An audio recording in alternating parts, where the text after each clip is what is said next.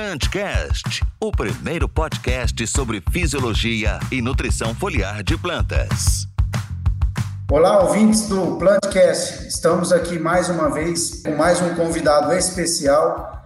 Ele que é engenheiro agrônomo formado pela Exalc USP, sócio proprietário de uma das maiores consultorias do estado do Mato Grosso, a Séries Consultoria, que inclusive este ano completa 25 anos de fundação, isso realmente deve ser um motivo de orgulho. E ele que é especialista em manejo das culturas de soja, milho e algodão.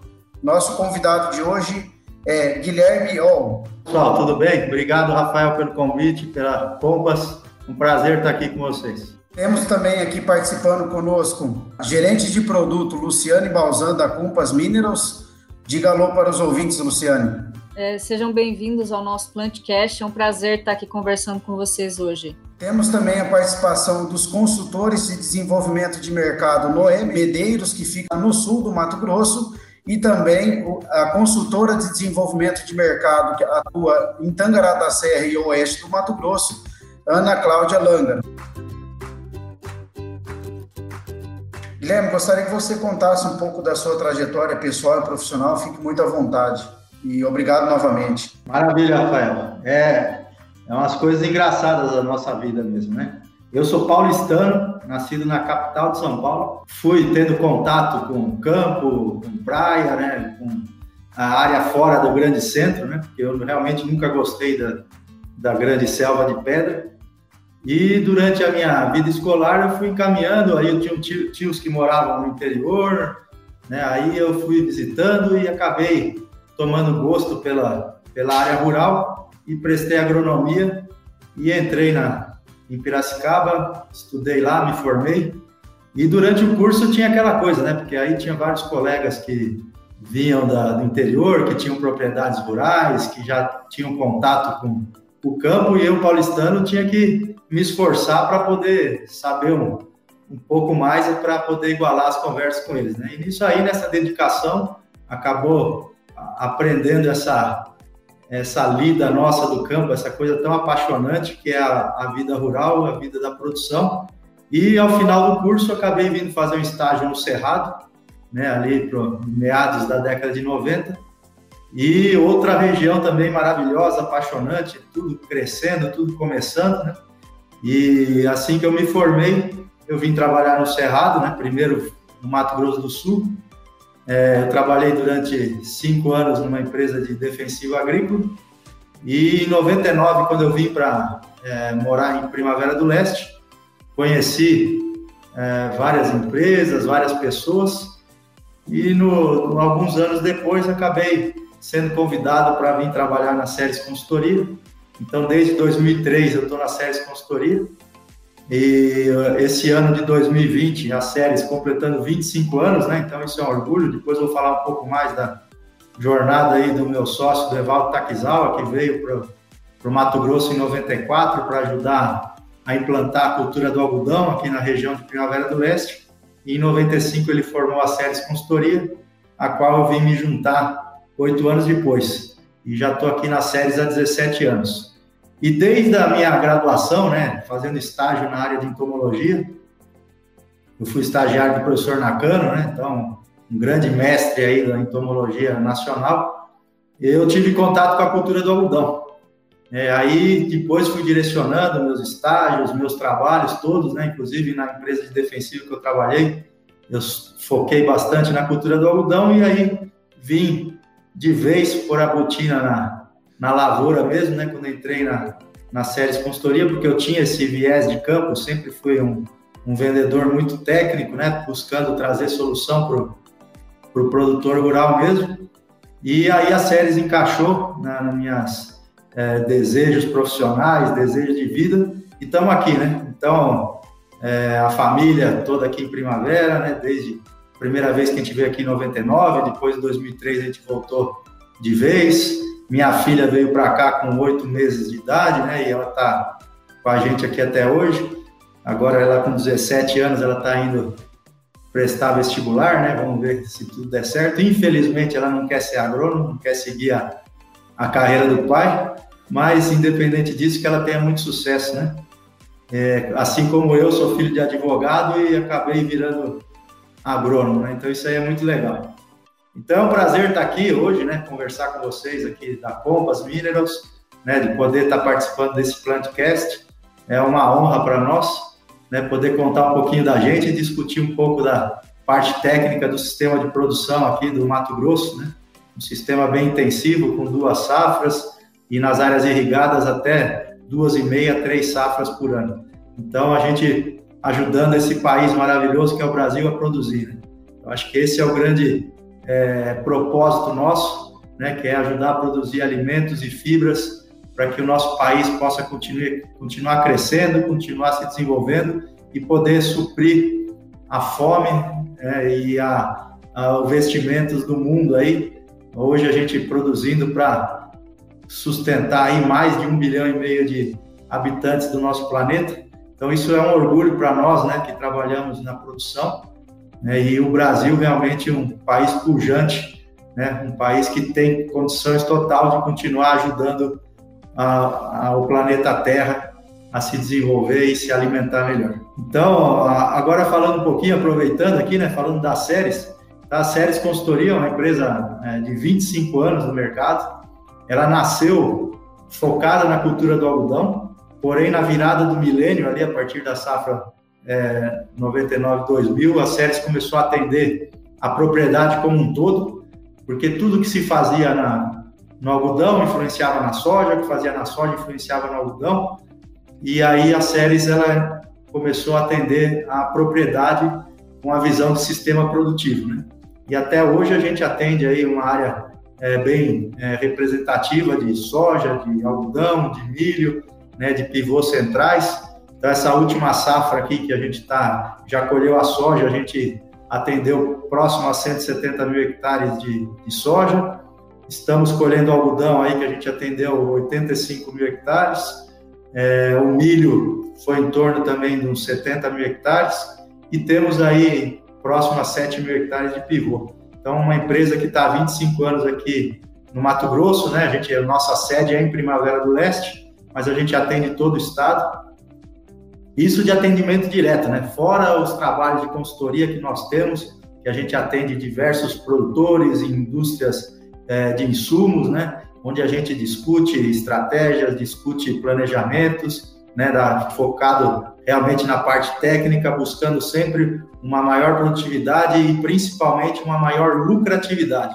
Né? Então é isso que a gente quer, além de produzir é, volume de alimento e fibra, a gente também quer que o produtor tenha bastante sucesso, tenha lucratividade, né? Porque o produtor estando no azul, ele consegue girar, consegue é, produzir melhor e esse é o nosso foco, né? Essa questão da lucratividade. E dentro disso a gente discute muito o sistema de produção, que mais para frente nós vamos aqui no Plantcast conversar. Outra coisa que a nossa empresa faz também, desde 2004, nós temos uma estação experimental, onde a gente desenvolve pesquisas e desenvolvimento de tecnologias, tanto da parte genética, da parte nutricional e na parte de defesa, né, para essas principais culturas aí, que é soja, milho, algodão, também trabalhamos com outras culturas, como mamona, girassol, é, estamos começando também gergelim, é, braquiária, coberturas, forrageiras, né? Então, tudo isso daí a gente é, busca na nossa estação experimental gerar conhecimentos locais para poder transmitir isso para o produtor do Mato Grosso e até de outros estados, para que a gente possa, em conjunto, desenvolver é, tecnologias né, para o sistema produtivo do, do Cerrado brasileiro. Então, assim, dando uma geral, né? Aí fiquem à vontade aí, pessoal da Compass, de fazer as perguntas e vamos em frente. E mais uma vez eu agradeço essa oportunidade de estar com vocês aqui num canal tão importante como o Plantcast. Fantástico realmente toda essa trajetória pessoal e profissional. Até fico muito orgulhoso de ter uma pessoa como você conversando. Eu eu nasci em 1991. Quando eu nasci, você já estava começando a vida já. Então, tem muita coisa, muita, muita história, muita experiência, a bagagem é muito grande. A gente realmente tem um respeito grande por essas pessoas que chegaram primeiro, entre aspas, cerrados, né? Então, às vezes, a gente, nessa essa geração nova, quer ensinar o beabá, quando na verdade quem está aí já, já viu muita coisa acontecer. Então, isso é muito fundamental, muito importante. Mas aqui eu vou fazer minha primeira pergunta para você dar um depoimento do que você acredita, Guilherme, que é o, assim, o que, na sua visão, tem mais limitado a produtividade da, dos cultivos, soja, milho e talvez até algodão, vamos falar assim, do ponto de vista de nutrição de plantas? Ou você acredita que isso já está mais dominado pelo agricultor ou ainda existe alguns percalços que de repente caberia ele ficar atento? Bom, Rafael, antes de responder essa pergunta, eu entrei na, na faculdade em 1992, então quando você ainda não tinha um ano, eu estava começando lá a estudar. Isso é muito legal, né? mas gente, eu também fico muito orgulhoso de estar aqui participando de, um, de, um, de uma conversa dessa, dentro do, junto à equipe da empresa líder de mercado, né, na parte de nutrição, é, e a gente fica feliz.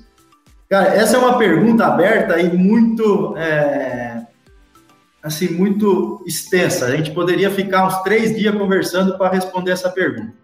Mas, no geral, o que a gente vê na questão nutricional, porque a gente aprendeu muito, né? Eu, eu que vim na década de 90, a gente falava muito na apenas de nutrição química, né? Muito forte químico, químico, principalmente no cerrado, que é solos pobres, né? Eu vi professores falando que cerrado não era lugar para ter agricultura, né? E ao mesmo tempo é, brasileiros fantásticos vindo aqui desde a década de 70, começando a desbravar o cerrado, porque eram solos muito pobres, né? Quimicamente. Então, solos distróficos, né?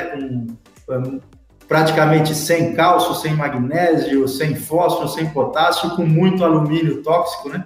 Então, porém, um relevo muito é, favorável à agricultura e uma pluviometria fantástica. Então, essa questão da química era muito forte. E isso a gente ainda continua com essa importância, né? A química é um, um dos três pés fundamentais da nutrição de plantas, mas hoje a gente entende bastante também que a parte é, física e biológica do solo, é, junto com a química, faz realmente o ambiente produtivo ser melhor. Então, para a gente é, buscar altas produtividades, hoje a gente tem que avaliar esse equilíbrio biológico, físico e químico, né? E não apenas químico. É lógico que em cada um desses pontos nós temos limitantes, né? Então, por exemplo, hoje ainda nós temos no Cerrado muitos problemas com alumínio, né, em camadas de 10 a 20 centímetros ou de 20 a 40 centímetros. É, temos problema é, consequente de falta de cálcio, de falta de magnésio. Né? Então, eu acho que isso é uma questão é, muito importante, né? porque às vezes a gente fala, ah, mas fósforo é fundamental, mas nada me vale se eu não tiver uma, um bom perfil ali é, de solo com fornecimento de cálcio para a planta, não adianta ter muito fósforo. Porque se eu não tiver cálcio, eu não tenho raiz, e aí a raiz não consegue é, absorver esse fósforo. Né? Então, da mesma forma, o magnésio. Né? Aí a gente começa a, a, pensar em outros macros, como o próprio enxofre. Né? Então, eu tenho umas coisas que é interessante. Na década de 90, é, quando começou a, a elevada produtividade é, de soja, principalmente, né? o Mato Grosso foi o primeiro estado ali na, na virada do milênio a atingir a 50 sacas é, por hectare de média do estado, né, em 3 milhões de hectares, é, isso aí a gente tinha uma base muito forte de um adubo que é o superfosfato simples, né, que é nada mais é que fósforo mais gesso. E aí você nem conversava sobre é, problemas de enxofre. Porém, na virada do, do milênio, começou a grandes é, áreas, né? Então, a, você vê de 2000 a 2016, o Mato Grosso ele é, triplicou a área dele, né, de cultivo de soja. Essa safra agora 2020-21 a gente está prevendo que vai passar dos 10 milhões de hectares o estado do Mato Grosso.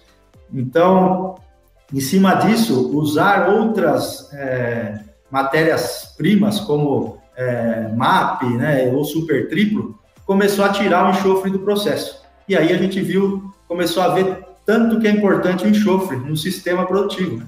E aí o enxofre realmente tomou uma importância exatamente por essa mudança é, do uso de, de, fertilizantes fosfatados, principalmente. Né? É, a questão de, de, potássio, a gente vê que ela é importante, mas a gente trabalhando um bom sistema é, de produção, a gente tem é, algumas plantas aí, principalmente as gramíneas, que trazem esse potássio de volta, né, ciclam esse nutriente, então muito, muito importante.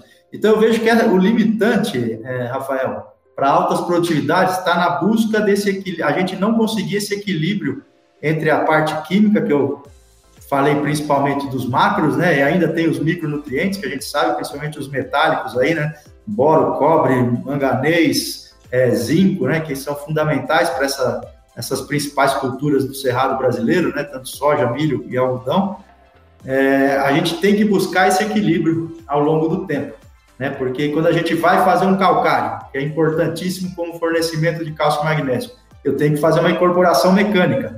Nisso, eu já estou queimando matéria orgânica, estou diminuindo é, minha população de micro-organismos, né? Mas aí eu estou melhorando também fisicamente e depois, ao longo do tempo das culturas, eu tenho que tentar voltar a esse equilíbrio, né? Que ano a ano a gente tem visto que a gente consegue melhorar é, o potencial produtivo. Principalmente nos dias de hoje que nós temos materiais genéticos, né? De, dessas três culturas aí fantásticos, né? Então, esse ano de essa safra 19/20, nós vimos resultados de soja no Mato Grosso de 100 sacos, próximo a 100 sacas.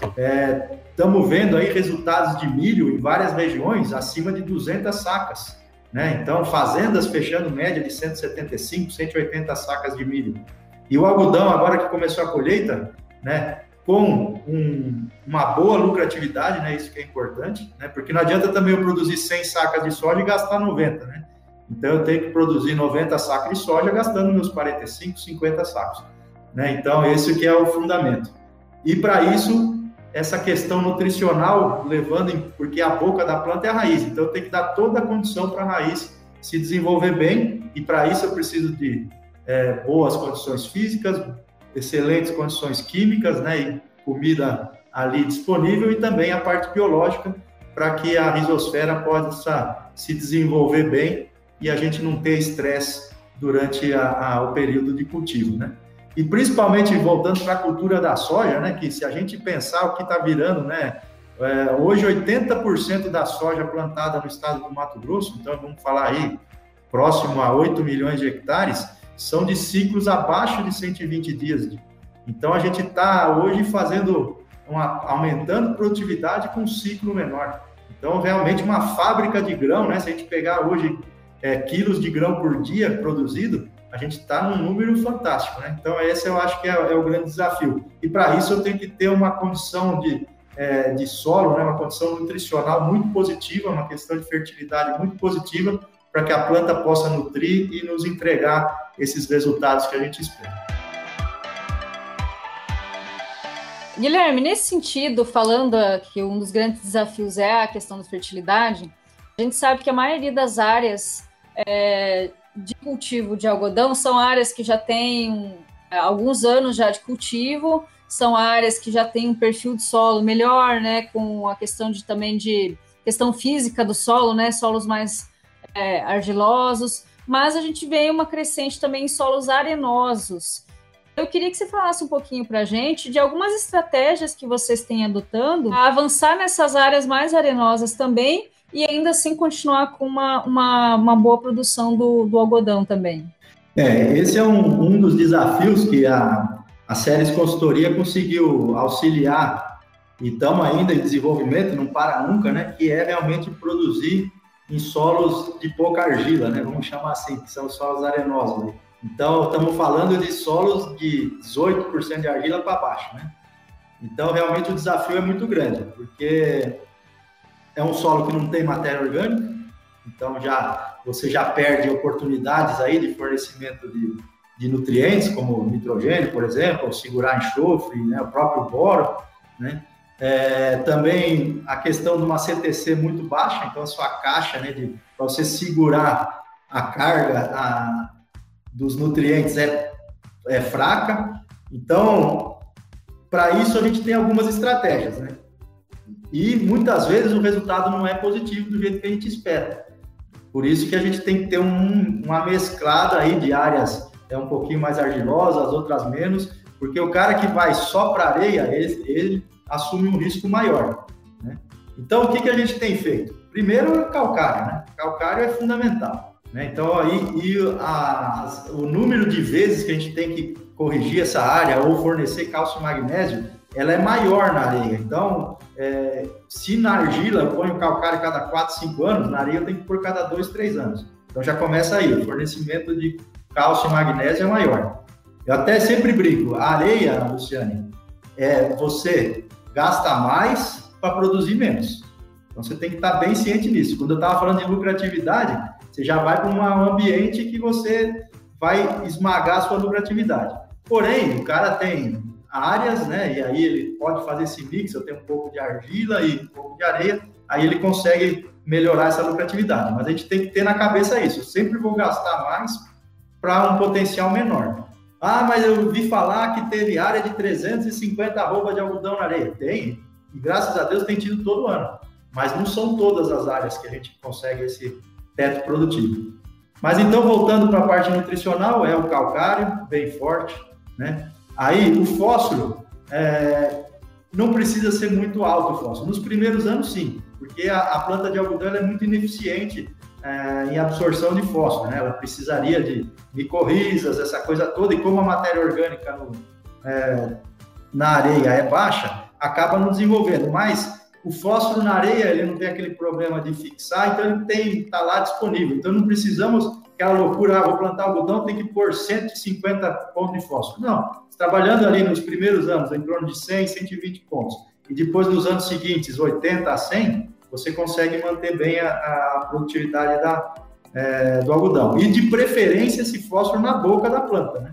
Então colocar ali na linha de semeadura, que é uma vantagem, porque aí você está pondo na boca da planta. E depois, aí que vem principalmente nitrogênio, enxofre e potássio, esses nutrientes a gente tem que é, parcelar o máximo que a nossa estrutura operacional conseguir, principalmente o nitrogênio. Então a gente tem na, feito na areia, Luciano, algumas é, áreas com duas a três aplicações, é, fornecimento de enxofre, né? então enxofre parcelado, seja através de sulfurgrão ou através de sulfato de amônio, né? ou se eu pus um super simples lá atrás, eu já conto como uma das parcelas de fornecimento de enxofre. Né? O potássio também, em torno de três aplicações, né? então dividindo ali é, 20, 40, 60 dias mais ou menos. E o mais importante é o nitrogênio, onde a gente tem áreas que a gente está fazendo até seis coberturas de nitrogenado. Então, dividindo ali, o, o, volume entre as fontes de nitrogênio escolhida ali, que pode ser ureia, nitrato de amônio ou sulfato de amônio, né, a gente tem dividido o máximo possível, porque a gente vê essa resposta muito positiva da planta, essa parcelamento da adubação. Por quê? É quando você, a gente vai em algumas situações, ah, o pessoal da Bahia também é bem arenoso, e eles às vezes fazem uma adubação só nitrogenada. Lá, primeiro, as chuvas são diferentes, né? O regime pluviométrico é diferente. Então, aqui a gente perde muito mais né, por lixiviação e por escorrimento do que lá na Bahia. E lá na Bahia, eles fizeram um trabalho de perfil de solo também diferenciado. Eles, lá, a areia deles é diferente da areia do Mato Grosso, então a gente tem que ver isso. O nível de silt é diferente. É, então, você tem possibilidades né, diferentes. E lá, eles estão tendo com grande sucesso em algumas áreas é, com uma aplicação só de nitrogenado. Mas a gente já vê uma tendência também lá na Bahia mesmo do parcelamento. Né? Então, hoje a Bahia, essa safra, nós vamos ver números de 500 arroba em vários é, produtores. Né? Então, hoje mesmo de manhã, estava mandando uma mensagem para o meu amigo Celito Breda ali que a Bahia é um espetáculo. Né? Então, realmente, para algodão é um lugar maravilhoso é, quando tudo vai bem, como esse ano. Agora, os anos mais secos, a gente sabe que lá também, infelizmente, tem problema mais sério. Então, a questão do nitrogenado nas nossas areias daqui do Mato Grosso, quanto mais eu parcelar, melhor. E a última, Guilherme, a última granulada vai ser ali 70, 80 dias. Depois, um complementar seria ah, basicamente foliar, né? E não podemos esquecer dos micros, né? Como a, a, a CTC, né? a caixa do solo arenoso é baixa, eu tenho que fornecer micro. Então, a gente tem fornecido os micros é, já em produtos é, como da Compass, né? A gente aplica antes de plantar lança ou logo depois do plantio, né? Que são os MIBs aí da vida. Né? Aí depois a gente complementa com boro foliar ou boro junto com nitrogenado. E assim, aí o uso de regulador é outra conversa, né? De repente a gente é, é, usa totalmente diferente, ou às vezes nem usa, tem talhões que a gente nem usa regulador de crescimento. O material genético também é fundamental, né? Então isso aí a gente tem que discutir bastante. Não é para qualquer algodão. Tem, tem umas variedades que entregam melhor, tem outras que não aguentam. Então todo esse manejo, época de semeadura também um pouco mais cedo do que o, o normal da região para a planta enraizar, mesmo sabendo que eu vou perder alguma coisa por apodrecimento, mas eu tenho que fazer caixa, porque quando cortar a chuva, a planta vai morrer. E, é, e na areia ela morre muito mais rápido, né? Porque a, a, capacidade de retenção hídrica do solo é baixa. Então você pega uma área de areia, do, é, comparando com a argila, a argila, o algodão fica verde, depois que para a chuva vai 40 dias, 50 dias. E na areia, 10 dias de verde morreu. Né? Então isso aí a gente tem que, por isso que o plantio mais antecipado, para formar a raiz para que quando acabar a chuva a planta aguentar não só 10 dias, mas pelo menos 15, 20 dias, que vai nos ajudar a encher as últimas maçãs. Nós aqui na nossa região, aqui na região sul do Mato Grosso, e você em Primavera, eu em Campo Verde, é muito forte aqui a cultura do algodão, né? Então, historicamente, aí nós temos vários sistemas de produção, é, e alguns é, anos nós tínhamos muitas áreas aí com algodão adensado, espaçamento de 45 centímetros, né? principalmente aí para áreas de menor potencial produtivo, áreas mais arenosas ou local com histórico pluviométrico mais baixo. Aí posteriormente a gente viu que migrou aí para o espaçamento de 76 centímetros, que até hoje também é muito utilizado, só que ultimamente a gente vê uma tendência, uma preferência aí pelo uso do algodão de 90 centímetros, né? Então, aí, tendo em vista isso aí, eu, te faço duas perguntas, né? Na sua visão, qual que é o principal fator que influenciou essa migração do espaçamento de plantio na cultura do algodão? E também se o abortamento de estruturas reprodutivas está diretamente ligado a essa relação, né, de espaçamento versus número de plantas por metro. Show, não é? Obrigado aí, cara. Você está aqui junto com a gente na nossa região, você sabe então nossas dores.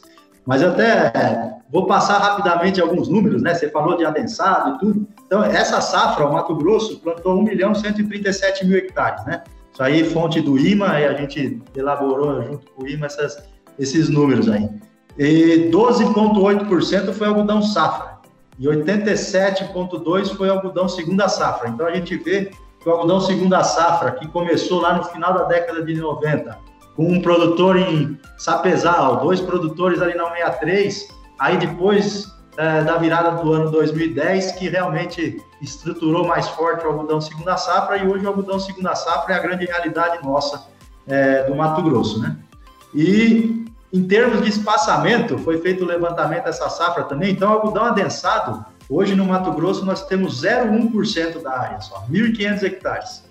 Aí, e o espaçamento 76, que cresceu bastante, essa última safra ele caiu muito, ele está próximo de 50 mil hectares do estado, em torno de 4,4% da área, que foi o espaçamento 76. O resto, os 95% da área aí, é espaçamento 80 ou 90. Primeiro, por que esse espaçamento? Primeiro, uma questão operacional mesmo, né? Porque é mais fácil eu plantar soja ali com 45 ou, a ou com 40 e depois eu virar o algodão para 80 ou 90. Então, a questão operacional já chama atenção. Segundo ponto importante, né, que você me fez a pergunta, por que, que o espaçamento de 90 tem crescido? É, nós temos trabalhado com uma é, diminuição de população de plantas aí. Hoje, o Mato Grosso, no geral, planta com de 80 a 100 mil plantas, essa é uma média é, bem forte, mas tem gente abaixo já de 80 mil e ainda poucas áreas acima de 100 mil plantas por hectare. E isso aí, quando você põe um espaçamento mais largo, você consegue é, ter um controle sanitário melhor, começa por aí, né? Então, a gente tem problemas de doenças, né, principalmente ramulária, é, que é uma doença que vem de baixo para cima da planta. Então, a gente, para penetração de fungicidas, né, para ter um ambiente menos favorável ao desenvolvimento da doença, esse alargamento de, de entrelinha é importante.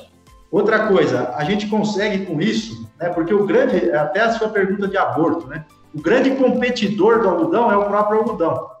Por isso que a gente vê, quando a gente diminui a população, a gente tem um nível de aborto é, menor porque é, essa competição intraespecífica do algodão, ela é muito forte, né? Então a gente vê que realmente a planta de algodão quando vê outra planta muito próxima, elas competem, ela quer crescer muito e quando a planta de algodão quer crescer, qual é a primeira coisa que ela faz? Ela joga a carga fora. Então, ela jogou carga fora por qualquer estresse, né, ou de competição de planta, ou por falta de luz, né, ou qualquer outro estresse que ela queira crescer, ela joga a carga fora e cresce. Então, esse é um problema de aborto. Quando eu diminuo a população, a planta sente menos essa competição, quer crescer menos porque ela tem luz né, suficiente e ela tem um pegamento melhor dos terços baixo e médio. Isso faz com que a gente tenha uma precocidade da cultura também, com um potencial produtivo maior. Né? Porque hoje a gente tem que pensar é, que a gente planta em janeiro, né, algodão segunda safra, a gente tem que colher em julho e agosto, porque em setembro eu já vou plantar soja de novo, e eu tenho que destruir a soqueira por causa de problemas sanitários. Né?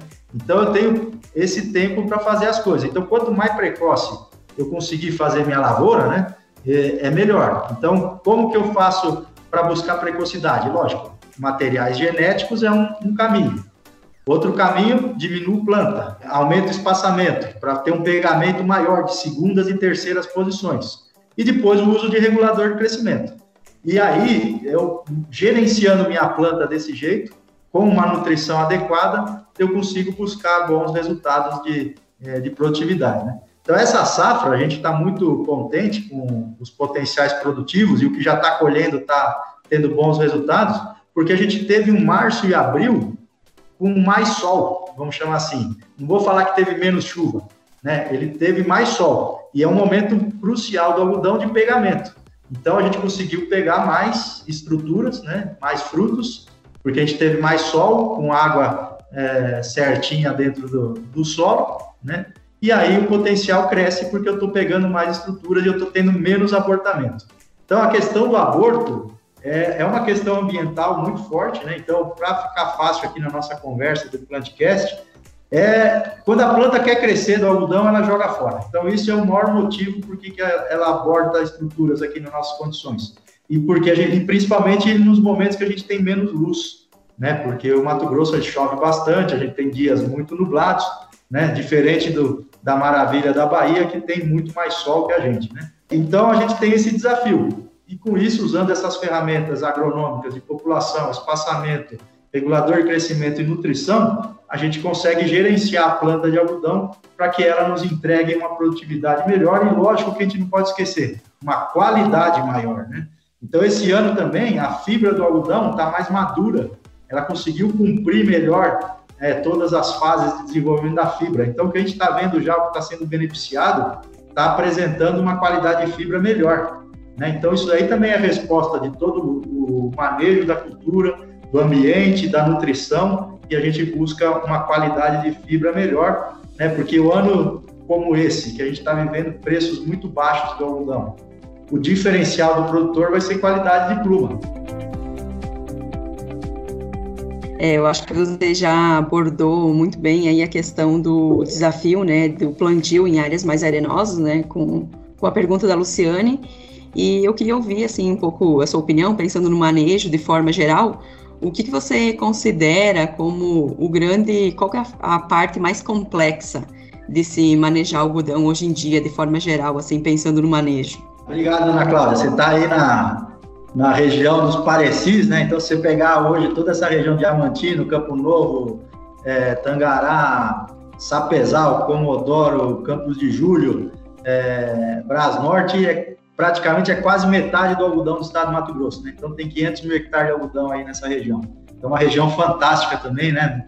É um lugar sensacional, onde chove mais cedo, termina a chuva mais tarde. Tivemos uns bolsões mais secos aí, que eu estou sabendo, né? Aí em Diamantino, Desciolândia esse ano é, mas a, a condição para o algodão de segunda safra é uma região maravilhosa. Então, a gente sabe bastante desse, desse desafio que tem aí é, na região. O manejo do algodão, é, ele é complexo em todos os pontos, porque é, você tem genéticas diferentes, você tem é a cultura que mais tem biotecnologia, né?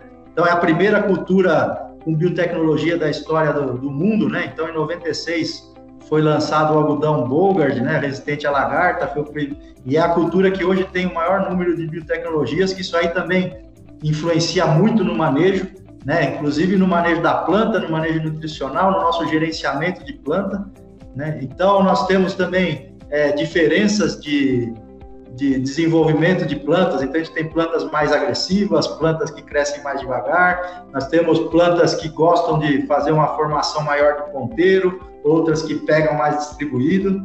Né? Então, é, primeiro, a planta de algodão já é um ser complexo, né? a gente tem que lembrar que é uma, é uma planta perene que foi domesticada pelo homem para a gente colher ela anual.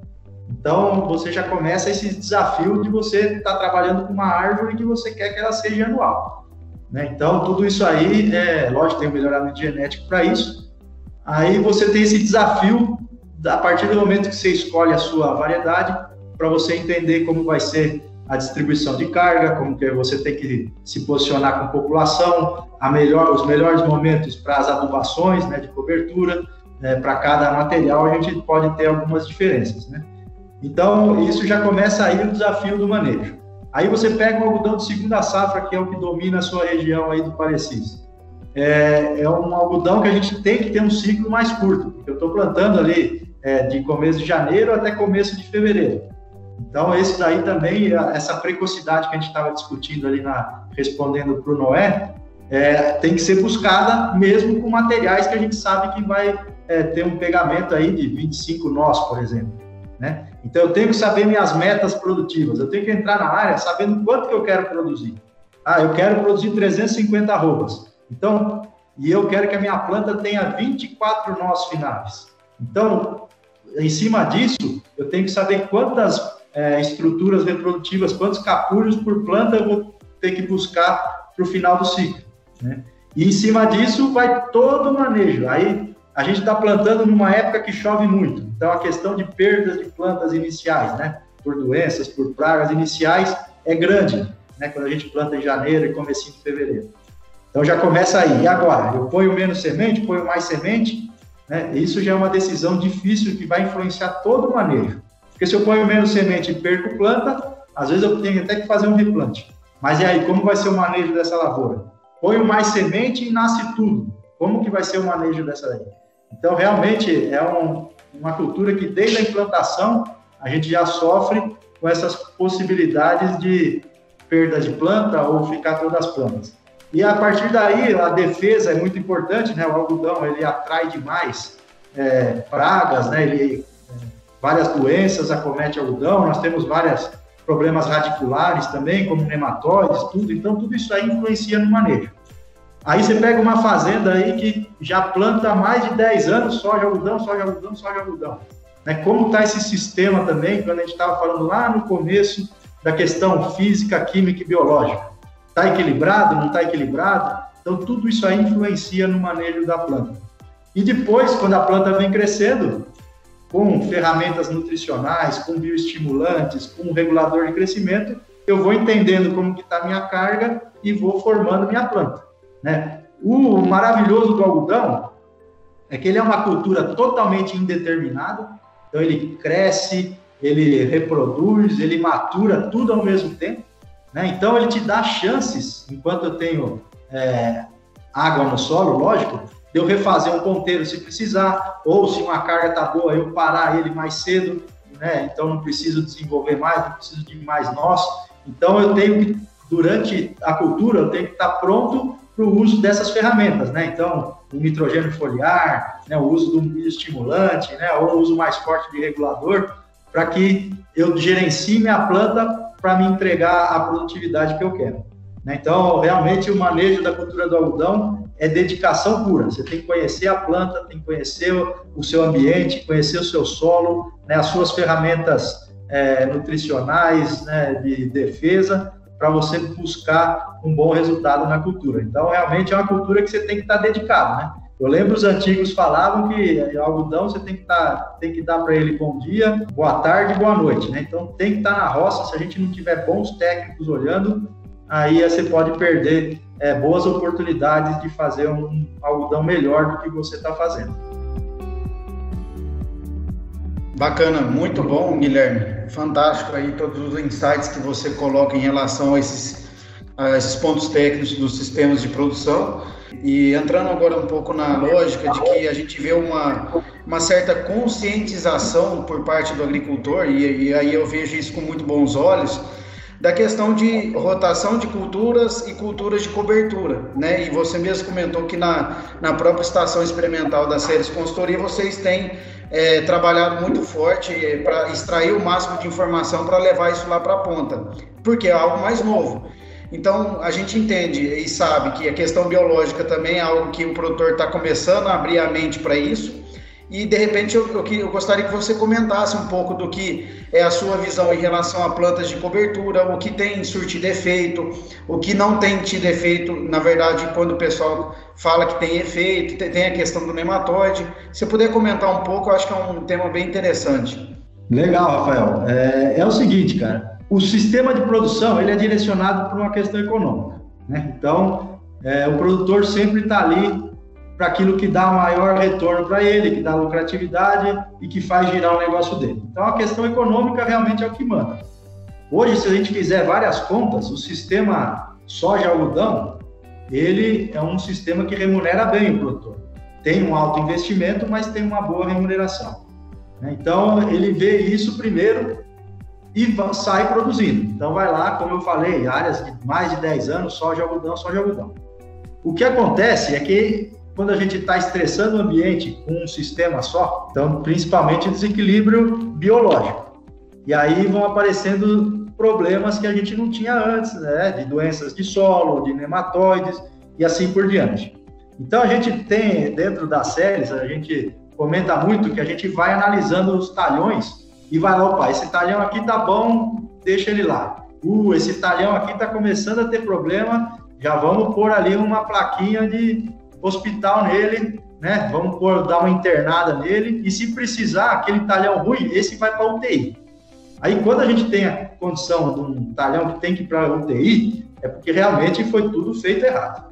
Então, quando a gente eh, vê aquele, ó, precisa ir para o hospital, é esse talhão que a gente, em conjunto com o produtor, vai discutir uma estratégia que a gente tem que pôr outras raízes, né, outras é, produção de microorganismos, de exudatos no solo, para melhorar esse solo, para buscar um equilíbrio, antes de que o talhão entre na UTI. Porque quando o talhão entrar na UTI, já foi. Aí eu vou ter que parar mesmo tudo. Ele vai ser um talhão que vai deixar de produzir para que a gente, com ferramentas biológicas e, e e tudo mais, a gente melhorar a vida desse solo, né? Para que a gente possa voltar a produzir novamente. E nesses que a gente vai para o hospital, antes de ir para a UTI, a gente tem usado várias coberturas, né? Então, hoje, assim, os, as mais populares é, seria braquiária e crotalária. Então, essas daí são as mais populares. Lógico que a gente tem um crescimento agora do estilosantes, né, em áreas principalmente áreas mais arenosas. A gente tem novas culturas que a gente pode explorar aí em ambientes mais degradados, mas sempre com cuidado, né? Porque, por exemplo, eu estou lá com uma, uma situação de nematóide pratilencos. Aí eu vou e ponho um sorgo lá, ou ponho um, um capim-sudão. Eu estou aumentando, eu estou piorando o problema. Então eu tenho que estar bem atento a isso aí.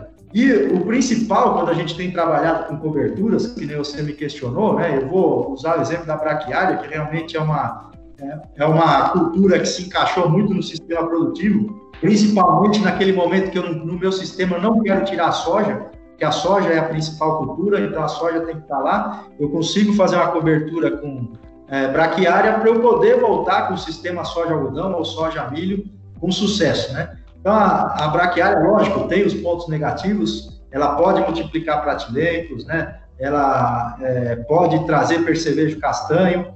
Né? Lembrando que a braquiária é um bom descompactador, mas um, eu teria que fazer uma quebra ali ou um estresse no ciclo da braquiária, porque se eu ponho só uma braquiária como cobertura, eu planto ela e depois vou dessecar, se eu tenho compactação de solo, a braquiária vai ficar, a, a raiz da braquiária vai ficar na compactação, não vai descer. Então, se eu pudesse pôr um boi em cima, né, o boi que vai pastejar, ele vai comer essa braquiária, e aí o estresse do corte da folha, a braquiária faz raiz nova. Aí essa nova enraizamento começa a quebrar as zonas de compactação e começa a descer é, no solo. Né? Então, tem todas questões que a gente, para cada situação, tem que ser muito bem discutido. Né? O questão da crotalária, fantástico para nematóides, né? Só que ela pode trazer mofo branco, pode trazer algumas outras doenças para a área, né? Então a gente tem que estar bem atento com isso.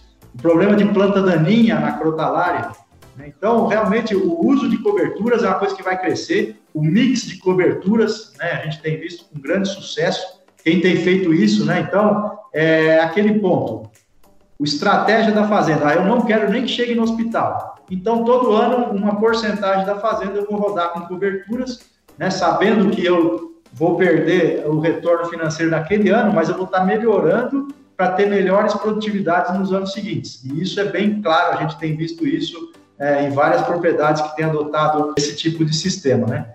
Então, o uso de cobertura é muito importante, é muito interessante. É, a gente tem tentado aprender cada vez mais, porque para cada situação é uma resposta diferente, né? Porque, mas o objetivo de usar coberturas é melhorar a vida do solo, para que com uma vida melhor a minha planta de interesse econômico possa é, responder melhor em produtividade e principalmente em lucratividade. Muito bom, muito bom, Guilherme. E assim, acho que o que eu, a, gente conversa com agricultores aí do Goiás, dos estados do norte do país e também do Mato Grosso, eu acho que o que não existe é uma cultura de cobertura milagrosa. Na verdade, é, é o que você falou, é entender esse sistema de produção para ver qual é o gargalo e tentar associar aquilo que aquela planta melhor vai desempenhar daquilo que você quer mitigar em relação àquele problema, né? Então, eu acho que é muito bom sua colocação, né? Nós temos tem dados muito interessantes também do Rodrigo Estevam, né, o, o Charlie, do, de uma de associação de cultivos é, de gramíneas perenes. Né, ele fala muito que gramíneas perenes, que não é um caso de uma braquiária, por exemplo, ela tem realmente esses benefícios que você coloca. Bom, Guilherme, acho que assim, nós, nós para falar de manejo, tranquilamente nós gastaríamos aí umas duas, três horas aqui. Mas, de antemão, é realmente muito proveitoso a nossa conversa e a gente caminhando mais aqui para o final. É, novamente a gente agradece, mas antes eu queria que você comentasse, é, se você puder deixar a sua mensagem final e, também aproveitar e de repente comentar, é minha última pergunta, o que na sua visão seriam os dois ou três pontos, tá, na, da tua bagagem, com a tua experiência aí, é, vivida, que daqui dos próximos anos, né, talvez três, cinco ou até dez anos, que o agricultor teria que olhar com mais carinho, que isso vai ser decisor para o cara se manter na atividade ou não. E aí você deixar também sua mensagem final. Obrigado, Rafael. É, realmente é, tem muita coisa que a gente comentou, né? Cada caso é um caso. Mas com certeza é, o principal ponto é cuidar do solo, né? Cuidar do solo. O solo não é nosso, a gente não comprou, a gente está tomando ele emprestado dos nossos netos, né?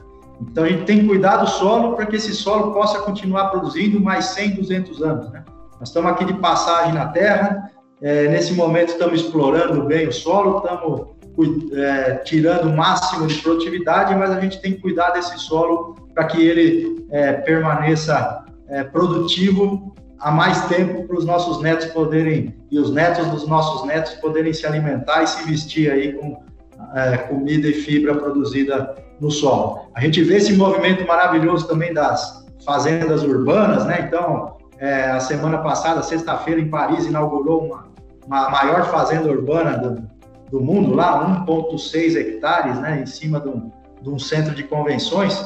Então, mas da onde que sai o substrato para produzir essas fazendas urbanas, né? Então, a gente vai ter que buscar é, do solo, né? Os nutrientes, né? Para poder também que essa, essas outras tecnologias do futuro venham a, a suprir o alimento para a população, né? Então, o solo é a base de tudo. Nós temos que cuidar muito do solo. Quando a gente fala de solo, também é cuidar da água, né? Então, como o Brasil é o, a gente é o país mais ecológico do mundo, a gente tem que saber mostrar isso para o mundo, né? Porque a gente tem que saber hoje a, a, o agricultor ele protege as suas matas, né? ele protege as águas então a gente tem que fortalecer cada vez mais essa consciência de que cuidar do solo e da água é fundamental para o sucesso do negócio, para a gente poder continuar vendendo comida para o resto do mundo, né? Uma comida segura, uma comida é, de qualidade.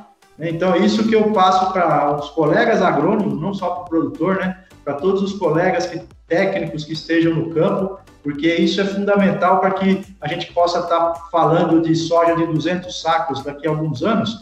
Se a gente não tiver o solo pronto para isso e um solo vivo para isso, né?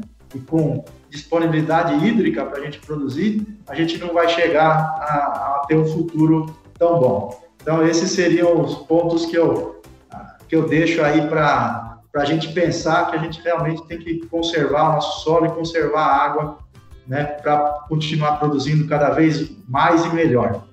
E como consideração final, é, primeiro agradecer a Compass mais uma vez pela oportunidade, né, me sinto honrado de estar aqui participando do Plantcast. É.